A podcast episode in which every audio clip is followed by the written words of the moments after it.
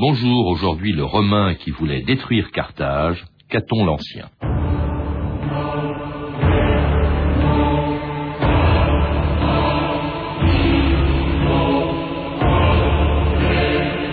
Un grand homme, c'est la rencontre d'un grand caractère avec de grands événements. André Malraux.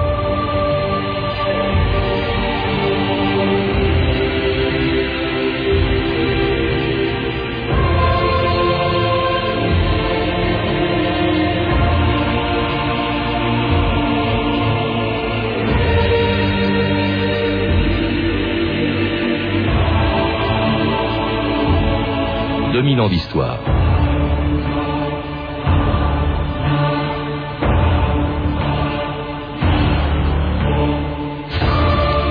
Carthage doit être détruite, d'Elenda Est, Carthago. Pendant des années, des générations d'écoliers ont découvert le latin en apprenant par cœur ces trois mots célèbres d'une figure légendaire de l'histoire romaine, Caton l'Ancien.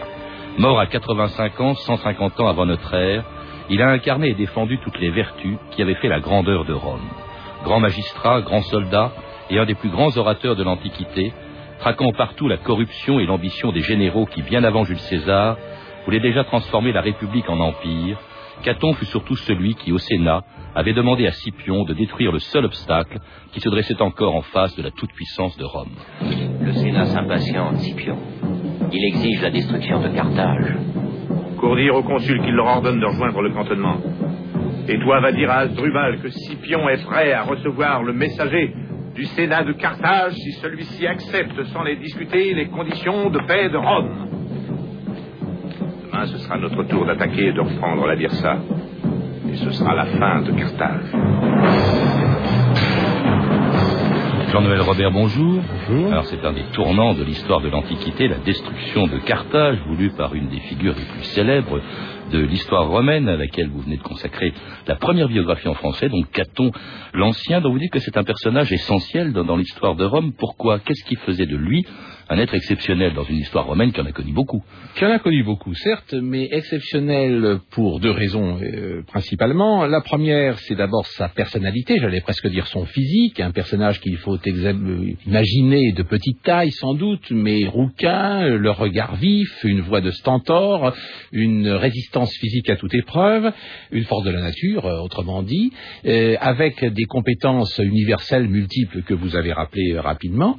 Et l'autre raison, celle qui était donnée par la citation d'André Malraux euh, il y a un instant, euh, c'est qu'il se situe à un tournant capital de l'histoire de Rome et qu'il l'a vécu sur une longue période, qu'il l'a accompagné, qu'il l'a même guidé, ce, virage de l'histoire, et par conséquent, euh, il est l'un de ceux qui ont garanti à Rome de pouvoir garder son identité, ce qui est quand même essentiel. Une longue période parce qu'il a vécu 85 ans. À l'époque, dans l'Antiquité, c'était pas courant. Alors, hein, premièrement, ce n'est pas courant, c'est vrai, bien qu'il y ait quelques centenaires, ça pouvait arrivé, mais euh, c'est vraiment très très peu. Mais surtout, ce qui est encore moins courant, c'est que jusqu'au dernier jour de sa vie, ou presque, il a pu être présent au Sénat, faire entendre sa voix, et avoir toute son intégrité euh, intellectuelle et physique, et ça, euh, je crois que c'est vraiment rare. Et cela donc après être né, après, après 85 ans d'existence, il est né tout près de Rome, à Tusculum. Je crois que c'est Frascati aujourd'hui qui est la ville, une ville célèbre pour son vin en. Oui, très beau paysage, dans ces collines verdoyantes, très riches, effectivement, très très joli Et il est d'origine plébéienne, hein, ce qui n'a pas rendu facile son, son, accession au pouvoir et sa et carrière oui, politique. Absolument, surtout à une époque où finalement, pour pouvoir faire carrière, il fallait plutôt appartenir à la noblesse. Il est ce que l'on appelle un homo novus, un homme nouveau, c'est-à-dire que personne dans sa famille avant lui n'avait occupé une fonction de magistrat importante. Or, euh, il faut le préciser, pour donner la mesure des choses, à parvenir au fait du pouvoir comme lui, ils ne furent que quatre hommes, nouveaux à son époque à, le faire, ce qui montre bien qu'effectivement les places étaient rares. Vous, parlez d'événements exceptionnels. À quoi ressemblait Rome quand il est né en 234 euh, avant Jésus-Christ? Je crois que ce n'était pas du tout la puissance qu'elle est devenue, c'était un État parmi d'autres euh, C'est un État parmi d'autres, effectivement. Euh, je dirais deux choses. La première, c'est que d'abord, Rome, à cette époque-là, domine l'Italie. Mais quand je dis domine, je ne veux pas dire qu'elle est la puissance unique en Italie. il y a un certain nombre nombre de peuples qui composent l'Italie, qui sont sous la domination de Rome, mais qui ont encore euh, leur euh, semi-autonomie, on va dire, et qu'on appelle les alliés. Par conséquent, on ne peut pas parler d'unification italienne. La première unification italienne aura lieu en 88 avant notre ère. La seconde beaucoup plus tard, comme chacun sait. Il y a les Gaulois, par exemple, au nord de l'Italie. Il y a les Gaulois au hein. nord de l'Italie. Oui, quand je parle d'Italie, je veux dire euh, depuis la hauteur de Florence, on va dire jusqu'à la pointe de la botte, non comprise encore la Sicile. Et puis il y a eu le premier contact avec l'extérieur de l'Italie, la première guerre punique, qui a eu lieu au milieu, on va dire, de ce deuxième siècle, de ce troisième siècle, pardon, avant notre ère. Donc, au moment où euh, Caton vient au monde, euh, l'Italie n'est pas encore unifiée, elle commence à se tourner vers la Méditerranée, et Rome est une ville, allez, on va le dire, encore euh, sale, avec des ruelles, des gens qui sont souvent peu fortunés, enfin peu confortables. C'est vraiment une ville qui ne, ne brille pas à côté des villes grecques. Et menacée par euh, Carthage lorsqu'en 218, donc Caton a 16 ans à l'époque, Hannibal attaque les Romains en passant par les Alpes, le début de la deuxième guerre punique. Je vous le répète, c'est seulement un fou ou un imbécile qui peut tenter de traverser les Alpes avec des milliers de soldats et un troupeau d'éléphants. Écoutez Écoutez Silence Hannibal est en train de passer les Alpes. Nos garnisons sont partout en fuite. Rutanius connaît bien ces montagnes. Il retardera la marche du Carthaginois. Les Carthaginois Voilà les Carthaginois Alors c'est le début de la deuxième guerre punique, l'arrivée de Hannibal en Italie, c'était tous les Italiens, enfin tous les Romains étaient terrorisés, d'autant plus qu'il a occupé l'Italie après sa victoire de Cannes, 45 hein, 000 Romains tués. Pendant 15 ans, il est resté en Italie. C'est dans ce contexte que euh, euh, Caton a commencé sa carrière politique, Jean-Noël Robert. Tout à fait. Une panique, on va dire, généralisée, une grande peur, parce que ce sont les lois de la guerre dans l'Antiquité. Si Hannibal avait eu l'idée, au lendemain de sa victoire de Trasimène en 217, de marcher sur Rome, il l'apprenait sans coup férir. Rome, n'existait plus. Et aujourd'hui, au lieu d'apprendre le latin, nous apprendrions le carthaginois. Bon, mais euh, ça ne s'est pas passé comme ça. Et en fait, Hannibal, semble-t-il, a eu d'autres dessins il a eu justement envie de désolidariser de Rome ces autres peuples alliés dont je parlais tout à l'heure, et par conséquent de les ramener à lui contre Rome. Ça n'a pas vraiment marché parce que Rome a pu se reprendre petit à petit et pied à pied regagner le territoire de l'Italie qu'Hannibal lui avait confisqué. Alors c'est à ce moment-là que Caton commence une carrière politique.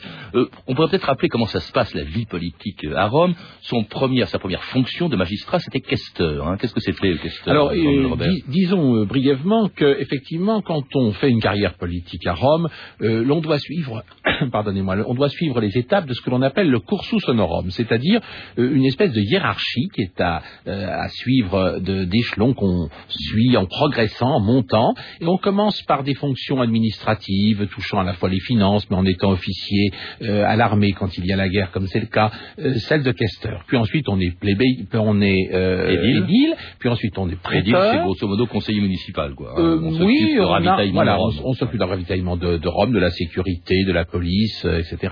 Ensuite, il y a le prêteur qui, lui, va déjà être un magistrat supérieur et qui, en, outre, euh, va s'occuper aussi de beaucoup de justice. Et euh, le poste suprême, c'est celui, j'allais dire, de Premier ministre, c'est celui de consul. Sauf qu'ils sont deux. c'est la cohabitation. Voilà. Non, pas, oui, d'une certaine façon seulement, parce que c'est une prudence de la part des Romains qui ne voulaient pas voir revenir les rois. Et il fallait toujours qu'au même au sommet de l'État, il y eût deux personnes euh, pour au moins que l'une puisse contredire l'autre si des envies de folie, de grandeur lui prenaient consul qui commandait également aux armées. C'est à ce moment-là. également le chef de l'armée. Caton a tout fait. Il était grand soldat aussi. Il était magistrat, il était édile, il était questeur. Voilà, c'est un magistrat euh, remarquable, très intègre, euh, mm. très intransigeant, mais c'est aussi un général très apprécié de ses soldats, euh, qui a notamment pacifié l'Espagne pendant son consulat, et ce n'était pas rien. Alors revenons à ses débuts. Il est questeur dans l'armée de celui qui sera son grand rival, Scipion l'Africain, nommé consul en Sicile, avant d'aller se battre en Afrique contre les Carthaginois un ambitieux dont se méfie Caton au Sénat. On écoute un extrait du film Scipion l'Africain de Carmine Gallone. Scipion en appellera au peuple. Tu entends, Caton? On doit freiner son ambition. Ses victoires l'ont aveuglé. Il convoite l'Afrique. Il n'aura pas la Sicile. Il ira quand même. Il y a une loi. Ne va en Afrique que le consul à qui on confie la Sicile. Caton a raison.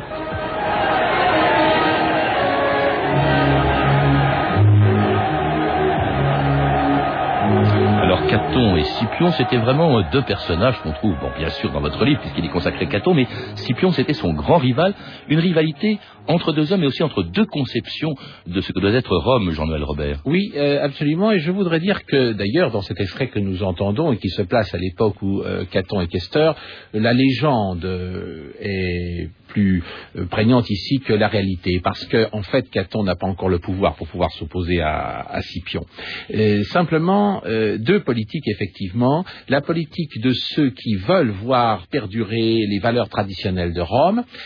Caton est parmi eux, il en est le porte-parole. Caton n'est pas un être isolé dans ce domaine politique, mais comme il parle plus fort que tout le monde et qu'il parle très bien, on le prend, comme le dit plus tard, pour le pilote. Les sénateurs de ce bord le, le suivent et en font leur porte-parole. Et de l'autre côté, nous avons déjà euh, ces généraux, les Scipions et quelques autres qui euh, sont influencés par, euh, par la Grèce, par l'Orient, et qui voient dans leur position politique une sorte de, de leadership, c'est-à-dire comme si le chef était prédestiné par les dieux à gouverner, ce qui est évidemment contraire totalement à la mentalité romaine où le chef n'est que délégué pour un moment euh, des citoyens, et Caton est ce citoyen parmi tant d'autres. Mais c'est déjà César, quand vous parlez de Scipion, qui veut, euh, qui spécule sur ses victoires, sur les triomphes que lui apporteront ses victoires pour devenir empereur. D'ailleurs, vous dites que c'est à l'époque de Scipion, 150 ans avant Jules César, qu'on commence à parler d'impérateur. Ces soldats, les soldats de Scipion, quand ils étaient en Espagne, le paraît du titre d'impérateur qui était réservé à Jupiter, au dieu. C'est la première fois effectivement que ce titre religieux euh, va être attribué par des soldats euh, à un homme, et ça sera à Scipion. Et ça, Caton, évidemment, n'en veut aucun prix. Il défend la République romaine, qui en a encore pour 150 ans à vivre. Et alors, il va dans l'armée de Scipion, il va en Sicile, puis il ira ensuite euh, à Carthage, il va dans l'armée de Scipion, euh, et puis alors, il contrôle, comme questeur, il contrôle toutes les dépenses de Scipion, et il lui reproche beaucoup de choses. Vous, vous écrivez, euh, dit-il à, à Scipion, qu'a-t-on dit à Scipion, ton plus grand tort n'est pas de dépenser, mais de gâter la simplicité naturelle des soldats, qui emploient au plaisir et au luxe ce qui excède leurs besoins. Alors Scipion est furieux et lui répond Je n'ai nul besoin d'un questeur si exact quand je navigue à pleine voile vers la guerre et je dois compte à l'État de mes actions, non de mes dépenses. Voilà. Alors, hein? je précise aussi qu'il s'agit là, attribué à Caton à cette époque-là, d'un trait légendaire que Caton euh, usera, dont Caton usera un peu plus tard. Mais euh, c'est vrai que le grand combat de Caton pendant toute sa vie, ça va être le combat contre la luxuria, c'est-à-dire contre le luxe, contre cet amollissement euh, des corps et des esprits, qui risque de mettre Rome euh, à la botte de la Grèce. Et c'est quand même un non-sens. Rome qui arrive à être le vainqueur, qui domine l'Orient méditerranéen en l'espace de 50 ans, ce qui est une prouesse extraordinaire. Je parle du début du deuxième siècle. Et soudain, on voit euh, les esprits romains culturellement se ranger presque derrière la culture grecque. Ça, Caton ne le veut pas. Alors, il ne faut pas non plus caricaturer et en faire cet anti-grec qu'on a voulu euh, lui, lui, décerner, mais euh, on a voulu lui faire euh, dire cela parce que c'est un personnage exceptionnel. En réalité, Caton, lui, a voulu adapter, euh, assimiler, permettre à Rome de digérer cette culture grecque sans perdre son identité. Caton, c'est un peu l'image de la conscience nationale, d'une certaine façon. La Grèce qui fascinait les gens comme Scipion, justement, dont le modèle c'était Alexandre le Grand. Ah oui, et ça, ce qu'on appelle les pro-hellènes, n'est-ce pas, ceux qui sont pour la Grèce. Et lui était un anti-hellène, était contre, contre la Grèce. Et alors, il défendait les vertus de, de la Rome de Romulus et Rémus, la Rome de, de, de, ses débuts. La vertu à Rome, c'était quelque chose, Jean-Noël Robert. Euh, la vertu, Ça veut dire quoi, ou, plutôt, ou plutôt les vertus. Alors, le mot lui-même est composé sur le mot wir, qui veut dire l'homme. C'est la faculté euh, d'être un homme, c'est-à-dire de servir sa patrie et aussi de lui faire des fils qui puissent la défendre. Hein. C'est ça le sens premier. Mais ça comprend plein de vertus, et notamment parmi les plus célèbres, il y a la fidesse, le fait pour un Romain d'être loyal, le respect de la parole donnée. Ce sont les grands héros de Rome. Euh, c'est par exemple Régulus qui a fait la première guerre punique et qui est revenu pour aider les Romains à vaincre Carthage et qui ensuite est retourné se faire supplicier euh, parce qu'il l'avait promis aux Carthaginois. Ou c'est encore Cincinnatus. Tout le monde connaît ce Cincinnatus, l'abnégation du citoyen romain qui va sauver sa patrie puis qui revient Gaulois, ensuite ouais. à, à, à, sa charrue. Pas? Ce sont ces traits de grandeur d'esprit euh, que Caton défend dans les vertus romaines. Puis la simplicité. Alors, partage la nourriture et la vie de ses soldats, par exemple, ce que ne font pas les généraux. Effectivement, il est même tellement soucieux des deniers de l'État qu'avant de rentrer d'Espagne, il vend son cheval pour que euh, Rome n'ait pas à supporter le prix de son transport. Puis très intègre, hein, il refuse de faire ce que font beaucoup de généraux, c'est-à-dire de prendre une partie du butin de ses soldats quand ils gagnaient une guerre, notamment par exemple en Espagne. Il est parti en Espagne, euh, Caton, où il s'est bien battu, mais alors il est revenu sans rien. Il est revenu sans rien pour lui. Il a donné la récompense normale pour les soldats et effectivement, il a laissé euh, la part du butin au trésor public. Et des qualités donc qui ont fait l'admiration des historiens romains, la revue de texte Stéphanie Duncan. Oui, pour tous les auteurs romains qui écrivent bien après sa mort, Caton est un véritable mythe. Hein. c'est l'incarnation de la vertu romaine et ceci dans tous les registres. Rien ne fut étranger à son extraordinaire activité, affirme par exemple Cornelius Nepos. À la fois cultivateur expert et politique habile, bon jurisconsulte, remarquable général, orateur digne d'éloges et grand ami des lettres. Et par exemple, Plutarque écrit dans la bataille, Caton avait la main prompte à frapper, le pied ferme et inébranlable, le visage farouche. Mais Caton, euh, vous l'avez dit, est avant tout un modèle moral irréprochable et intègre, écrit Tite-Live. Caton était réputé pour son extrême sévérité dans sa lutte contre l'usure. Autres exemples de sa grande vertu, il ne porta jamais un habit qui valut plus de dix drachmes, rapporte encore Plutarque. C'est combien en euros euh, J'ai pas très bien. Et je sais pas quel genre d'habit ça, peut euh, permettre d'acheter. enfin bon. Et Plutarque ajoute, et même quand il était prêteur ou consul, il buvait le même vin que ses ouvriers. Jamais, en aucune circonstance, il n'imposa de dépenses somptuaires au trésor. Il faisait le tour de la ville à pied, sans attelage. Une intégrité teintée aussi d'une certaine austérité. Les hommes n'ont reçu de la nature aucun fléau plus funeste que les plaisirs corporels. C'est en tout cas ce que Cicéron lui fait dire. pour Caton, la luxure a un pays, c'est la Grèce.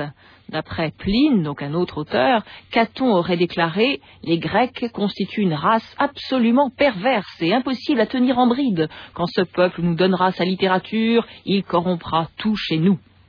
Ah, dans sa vie privée, Caton apparaît comme le parfait pater familias romain, un bon père, constate Plutarque, un excellent mari et un remarquable administrateur de ses biens. Mais semble-t-il, Caton n'aime pas que les femmes sortent de leur rôle d'épouse soumise pour réclamer leur dû. Il faut se méfier, dit-il, de ces êtres rebelles qui veulent une liberté totale, ou plutôt le droit de faire n'importe quoi, si en effet elles gagnent cette première partie. Où s'arrêteront-elles? Grande question. Et semble-t-il encore à la maison, Caton mène son petit monde à la baguette. Sitôt après le repas, raconte Plutarque, Caton punissait du fouet les esclaves coupables de quelque négligence en service ou la préparation du banquet.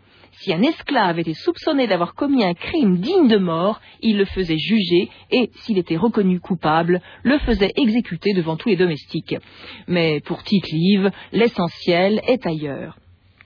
Caton, reconnaît-il, eut sans doute un caractère difficile, la langue mordante et une franchise immodérée, mais surtout, il eut une âme que ne gouvernaient pas les passions, une intégrité intransigeante au mépris des faveurs et des richesses. D'après ces textes que l'on retrouve dans notre livre, Jean-Noël Robert, votre euh, livre sur Caton, c'est vraiment un austère, hein, c'est le moins qu'on puisse dire. Alors c'est un austère euh, hein. qui, en plus, euh, avait la langue extrêmement mordante, et pour vous donner un exemple de ces, de ces traits, n'est-ce pas, il, un jour, par exemple, sur le forum, il rencontre un jeune homme qui sortait d'un lupanar, et euh, ce jeune homme, est, évidemment, par, toutes les couleurs de l'arc-en-ciel en rencontrant le terrible censeur, et, le censeur le félicite il lui explique qu'il a raison d'aller voir les prostituées plutôt que de déshonorer une matrone romaine, car la morale interdisait d'avoir des relations avec euh, les femmes romaines mariées.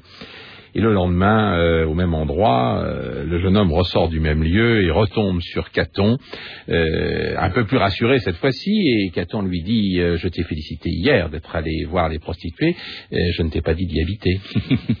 oui, c'était un austère passablement misogyne. Si on entrait dans un, dans les textes, dans un des textes de Stéphanie, il avait par exemple, vous le rappelez, voulu empêcher l'abrogation d'une loi dont il voulait le maintien, la loi Opia, qui interdisait aux femmes de posséder de l'or, de posséder des vêtements vêtements de, de porter des vêtements de couleur vive ou de se déplacer en voiture attelée. Alors c'était vraiment, c'était un misogyne. Oui, euh, je, je, ne crois pas justement. Et c'est là qu'il faut bien comprendre les choses. Cette loi avait été votée pour faire des économies et pour avoir de l'argent avant, au début de la Seconde Guerre punique plutôt.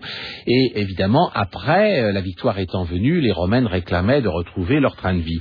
Et Caton avait bien conscience que justement, avec tout cet argent qui arrivait, toute cette richesse qui venait de Grèce et d'Orient, si chacun se laissait aller à ce train de vie, eh bien, on risquait d'avoir des débordements et euh, un amollissement comme celui dont nous parlions tout à l'heure. Alors précisément, il luttait contre cela et c'est pour ça qu'il voulait limiter ce retour au luxe des, matrones, mais pas seulement pour les matrones. Et c'est là qu'est le mauvais procès qu'on lui fait, car en réalité, euh, il fait le même reproche aux hommes. Et n'oublions pas que la femme romaine à l'époque n'est pas libre, elle dépend de son mari, ce n'est pas du tout le statut euh, juridique qu'elle connaîtra même plus tard et surtout aujourd'hui. Par conséquent, il ne s'agit pas vraiment de misogynie. D'ailleurs, vous l'avez rappelé tout à l'heure, Caton aimait sa femme, la respectait, n'est-ce pas? Mais il y avait une façon une façon de se tenir. Il y avait une dignité euh, que l'on devait respecter. On ne devait pas descendre dans la rue. Si vous permettez juste une anecdote, parce que ça me repasse par l'esprit, c'est quand même formidable. Caton a chassé du Sénat un jour un sénateur qui avait osé embrasser sa femme devant leur fille. Mm. Parce qu'à l'époque, on ne se laissait pas livrer à ces exécutions et lui-même n'embrassait sa femme que les jours d'orage parce qu'elle se réfugiait dans un cabinet noir et par conséquent, là, il en profitait. Il nous dit plus tard qu'il aimait beaucoup quand Jupiter tenait. Alors ce dont il ne profitait pas, Jean-Noël Robert, c'est les bacchanales. hein. Il faut expliquer ce que c'est parce qu'il a voulu les interdire. Quelque chose qui est considéré comme une, une espèce de conjuration, c'était des orgies tout simplement. Alors en fait, c'est beaucoup plus que ça. Euh, on ne sait pas s'il a vraiment voulu lui les interdire, mais il a certainement fait partie de ceux qui ont euh, évidemment euh, agi contre, parce qu'il s'agit de l'arrivée à Rome des cultes orientaux. Et ça, c'était très grave, parce que cette initiation par des femmes en supplément de jeunes gens telles qu'elles étaient pratiquées à Rome dans ce rite des bacchanales était une usurpation des traditions romaines. Car enfin, les jeunes gens doivent être élevés par les Romains, par les citoyens hommes, et euh, au grand jour, et non pas lors d'initiation. Donc c'est un danger pour la morale publique. Au point qu'il parle d'ailleurs d'épuration. hein. Il y aura 7000 arrestations. Tous les hommes Ah, c'est sa campagne de censeur. Ah oui, parce Hein qu'il y avait des campagnes Alors, électorales aussi. hein. Censeur, on l'appelle Caton le euh, censeur parce qu'il est devenu censeur justement. Voilà. Il le de- censeur, c'est la plus haute dignité la- qu'on puisse avoir à Rome, après une- consul. C'est une dignité suprême dans la mesure où c'est un contrôle euh, total sur euh, les- la morale et sur les, les finances et sur les hommes. Et effectivement, il l'a exercé avec une très grande intégrité. Ils sont deux censeurs, euh, avec son ami Valerius Flaccus. Et euh, cette censure a laissé dans les esprits euh, un caractère exemplaire hein, pour les, j'allais dire, pour les siècles à venir. Même euh, 200, 300 ans plus tard, on faisait encore référence à Caton. Le censeur, il faut le rappeler, recensait les citoyens, mais aussi contrôler les, les mœurs. Alors il va Voilà. rester très actif pendant 40 ans, hein, jusqu'à l'âge de, de 85 ans. Il meurt en, en livrant ses derniers combats politiques, encore, vous le rappeliez tout à l'heure, contre Carthage, réclamant au Sénat la destruction de la ville et déclenchant ainsi la troisième et dernière guerre punique en 146 avant Jésus-Christ. La menace est toujours là. L'heure est venue d'en libérer Rome pour toujours. Je suis convaincu, e père conscrit, que pour vaincre et terminer la guerre, il faut absolument passer avec l'armée en Afrique. Hannibal la l'Italie, la guerre ne sera pas finie, tant que Carthage ne sera pas définitivement anéantie. Alors c'était Caton réclamant la destruction de Carthage en 149, puisqu'il est mort avant la destruction, par j'ai dit en 146, mais 146 c'est la destruction de Carthage.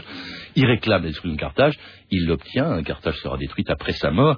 Euh, Jean-Noël euh, Robert, pourquoi cet acharnement contre cette ville? C'était plus un danger, Hannibal était mort, Carthage avait été vaincu avec la deuxième Si, guerre punique. euh, en 153, il a fait partie, Caton, d'une ambassade, donc déjà bien vieux, à, à Carthage. Il a été surpris de voir comment Carthage se, se remontait. N'oublions pas qu'il avait souffert, comme tous les Romains, euh, et bien peu pouvaient s'en souvenir, car ils étaient presque tous morts, euh, de la Seconde Guerre punique et, et d'Hannibal en Italie. Donc il y a une espèce de, de syndrome pour résister et pour protéger, en quelque sorte, euh, l'Italie. C'est pour protéger l'Italie qu'il faut abattre Carthage. C'est une et guerre non pas- préventive en fait. oui, et non pas du tout pour, euh, pour avoir une idée d'expansionnisme quelconque dans l'esprit de, de Caton. Et il a eu un instrument, un moyen de les persuader. Il est revenu de Carthage avec des figues. Et il a montré ça aux sénateurs. Et il leur a dit, regardez mes figues comme elles sont belles. Et tout le monde s'est extasié. Il dit, dit, vous savez, je, je les ai cueillis à Carthage il y a deux jours de cela. Alors vous voyez, si les filles sont encore belles deux jours après, quand les Carthaginois seront là, vous voyez ce que ça va donner. C'est dans la version latine, ça aussi. Ah, ça rappelle, Les ça vieux rappelle- souvenirs. ça rappelle ce qui était dit. Vous savez, quand il y a la guerre froide, on disait que l'URSS, les chars russes, étaient à une étape de Tour de France Voilà. de, de Paris. Ça marque les esprits, Oui. hein, ça impressionne. Alors il est mort en, en 149, donc, et puis alors il reste une figure légendaire, d'ailleurs même dans l'Italie fasciste, puisqu'on a entendu des extraits du film de Carmine Gallone qui ont été tournés à l'époque de Mussolini. Euh, on voulait à ce moment-là assimiler Mussolini à Scipion, celui qui allait conquérir un empire, contre Caton, celui qui l'en empêchait, qui défendait la République. Au fond, c'est ça, c'est comme ça qu'on peut résumer euh, ce qu'était euh, Caton, le défenseur de la République et des vertus et des de la valeurs de la République, absolument. Je crois qu'on l'a gardé tout au long des siècles et on s'en est servi même au Moyen Âge et jusqu'au XVIIIe siècle. On apprenait à lire aux enfants dans les maximes morales de Caton. Hmm. Qu'est-ce qui reste aujourd'hui de Caton? Parce que vous dites qu'il est resté célèbre. Il y a un grand écrivain français, enfin un écrivain français, Berkoff, qui signait euh, ses, ses imprécations contre le système de Caton. Euh, Qu'est-ce qu'il en reste aujourd'hui? On en parle beaucoup moins. On en parle beaucoup moins parce que je crois que la culture, et notamment la culture historique, je n'ose même plus parler du latin, euh, se trouve très très éloignée des préoccupations de nos chères têtes blondes. Donc, euh, par conséquent, euh, Caton n'étant pas euh, un guerrier émérite, euh, comment dit-on, de, de Star Wars, c'est ça? Euh, Eh bien, il a peu de chance d'être dans les esprits euh, de la jeunesse d'aujourd'hui. Mais il reste encore quand même quelques personnes qui sont allées au lycée en un temps où on y apprenait quelque chose. Et je crois que ces personnes-là savent encore un peu qui est Caton. Et qui peuvent retrouver le personnage de Caton, justement, dans votre biographie, la première en français, qui vient d'être publiée aux éditions Belles Lettres, Caton ou le Citoyen. Vous avez pu entendre des extraits des films suivants, Scipion l'Africain, de Carmine Gallone, distribué en cassette chez Ciné Vidéo Film, Carthage en flammes, également de Carmine Gallone, Gallone pardon, distribué par VIP Vidéo Club, et enfin Hannibal, de euh, Bragaglia, disponible en cassette chez Hollywood Vidéo. Vous pouvez retrouver ces renseignements en contactant le service des relations avec les auditeurs au 0892 68 10 33 34 centimes d'euros la minute ou nous contacter sur franceinter.com. C'était 2000 ans d'histoire, la technique Jean-Philippe Jeanne et Christian Buton, documentation Anne Weinfeld et Virginie Bloch-Lenné, revue de texte Stéphanie Duncan, une réalisation de Anne Kobilac. Une émission de Patrice Gélinet. Cette émission avait été diffusée le 20 mai 2002. Demain, dans 2000 ans d'histoire, le Comintern.